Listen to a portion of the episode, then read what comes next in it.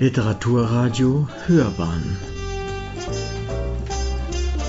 Abseits vom Mainstream. Wissenschaftliche Tagung mit Werkstattgespräch. Die Lust am freien und absichtslosen Spiel der Fantasie.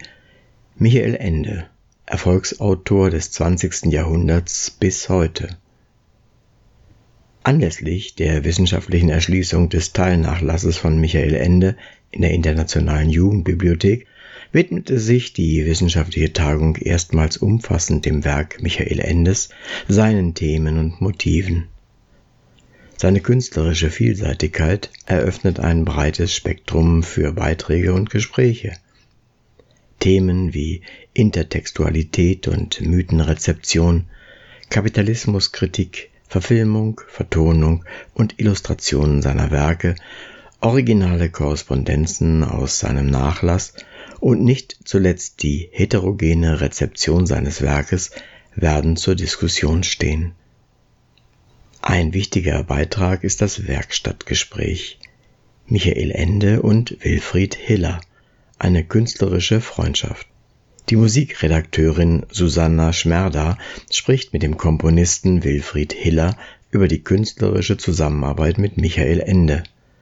Dabei gehen sie mit Musikbeispielen auf Vertonungen, Opern und Bühnenmusikern zu Michael Endes Texten ein. Doch hören Sie zuerst ein Interview mit Jutta Reusch, der Kuratorin der Michael Ende Tagung. Wir sind hier in der Blutenburg im Rahmen der Michael Ende Tagung und ich sitze zusammen mit Frau Reusch. Sie ist die Leiterin der bibliothekarischen Dienste der Internationalen Jugendbibliothek, federführend verantwortlich für diese Tagung. Hallo, Frau Reusch. Hallo, Frau Glück. Danke, dass Sie sich die Zeit genommen haben. Ähm, wir sind noch vor der Tagung. Wir haben bereits das Programm angeschaut, freuen uns sehr darauf. Michael Ender hat ja zu Lebzeiten immer sehr gekämpft mit dem Image des Märchenonkels, der keine ernsthafte Literatur schreibt. Wie sehen Sie seine Rolle im deutschen Literaturbetrieb oder in der deutschen Literaturgeschichte? Also ich glaube, dass, dass er einen sehr großen Einfluss hatte. Er ist ja richtungsweisend oder der, der Trendsetter, wenn man so will, in verschiedene, ähm, in verschiedene Richtungen, sowohl was dieses Thema All-Age-Literatur ähm, anbelangt. Er ist der erste Vertreter der All-Age-Literatur avant la lettre. Also gerade was diese drei großen äh, Romane anbelangt, äh, Jim Knopf und äh, Momo und ähm, die unendliche Geschichte, gibt es, glaube ich, äh, wenige Erwachsene, die auch damals schon Jugendliche oder Erwachsene waren, die die, die Geschichten nicht äh, verschlungen haben, wenn sie Leser oder Leserinnen waren. Und das ist eigentlich ja erst eine Tendenz, die so in den 90er Jahren oder im Anfang des Jahrtausends richtig aufkam. Und dann eben noch ein Trendsetter im Hinsicht, in, in Hinsicht auf fantastische Literatur. Er hat zu einer Zeit fantastische Literatur geschrieben, in der die sozialrealistische Literatur en vogue war in den 1970er Jahren. Da gab es ja auch den sogenannten Eskapismusstreit. Äh, in dem ihm von der Literaturkritik vor allem vorgeworfen wurde, dass er äh, seine Leser zum Eskapismus in fantastische Welten verführe. Das, äh, das, das hat ihn ja dann auch dazu bewogen, nach Genzano di Roma zu ziehen, aus Deutschland wegzuziehen. Und da hat er ja dann die Momo und die unendliche Geschichte geschrieben in einem geistig freieren Umfeld.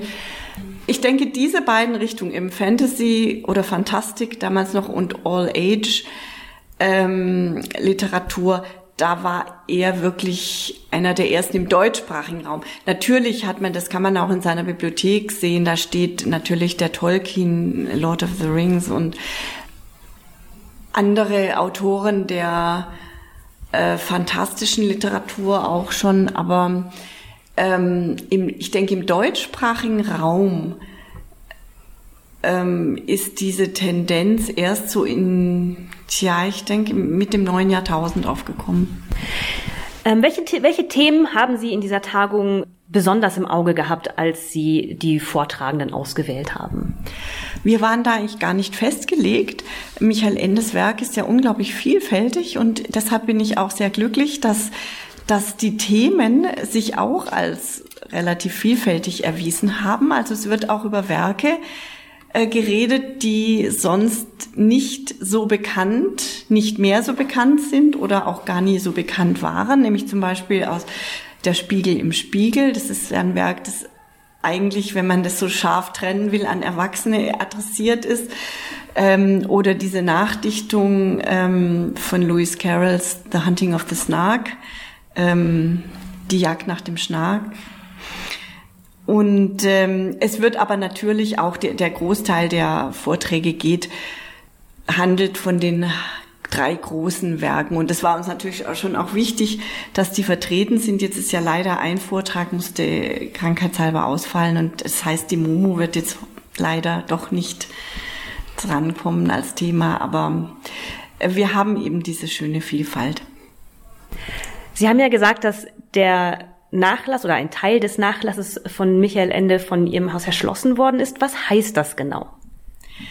Das heißt, dass die einzelnen Manuskripte, die Korrespondenzen und andere Nachlassmaterialien katalogisiert werden in einem Internetportal, das heißt Calliope, ähm, nach der griechischen Muse.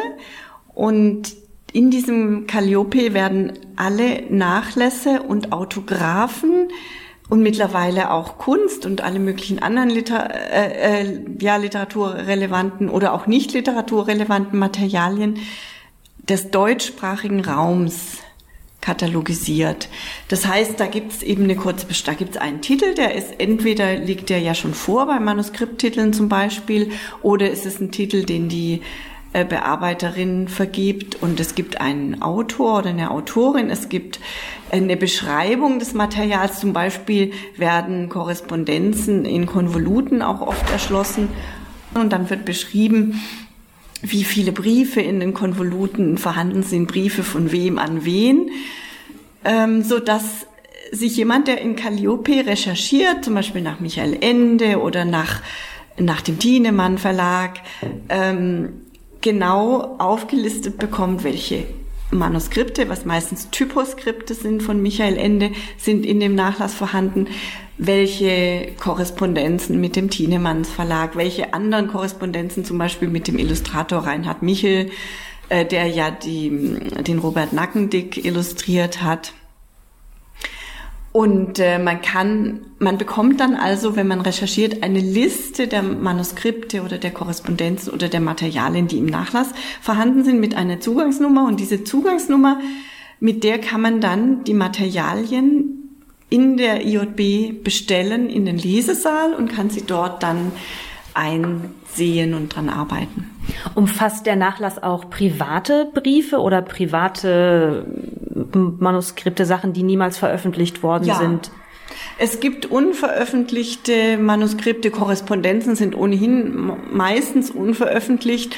Und das sind natürlich auch ganz interessante Dinge. Da können auch private Korrespondenzen dabei sein, was aber jetzt bei Michael Ende meines Wissens nicht so der Fall ist. Das sind vor allem die Verlagskorrespondenzen. Da geht's, ist natürlich höchst spannend zur äh, Genese des Werks. Da geht's dann um die Illustration von Momo oder äh, das ist ja Damals hat er die Korrespondenz ja mit der Weidbrecht-Familie geführt. Das war noch so ein richtiges Familienunternehmen damals mit Lotte Weidbrecht, Richard Weidbrecht und so weiter.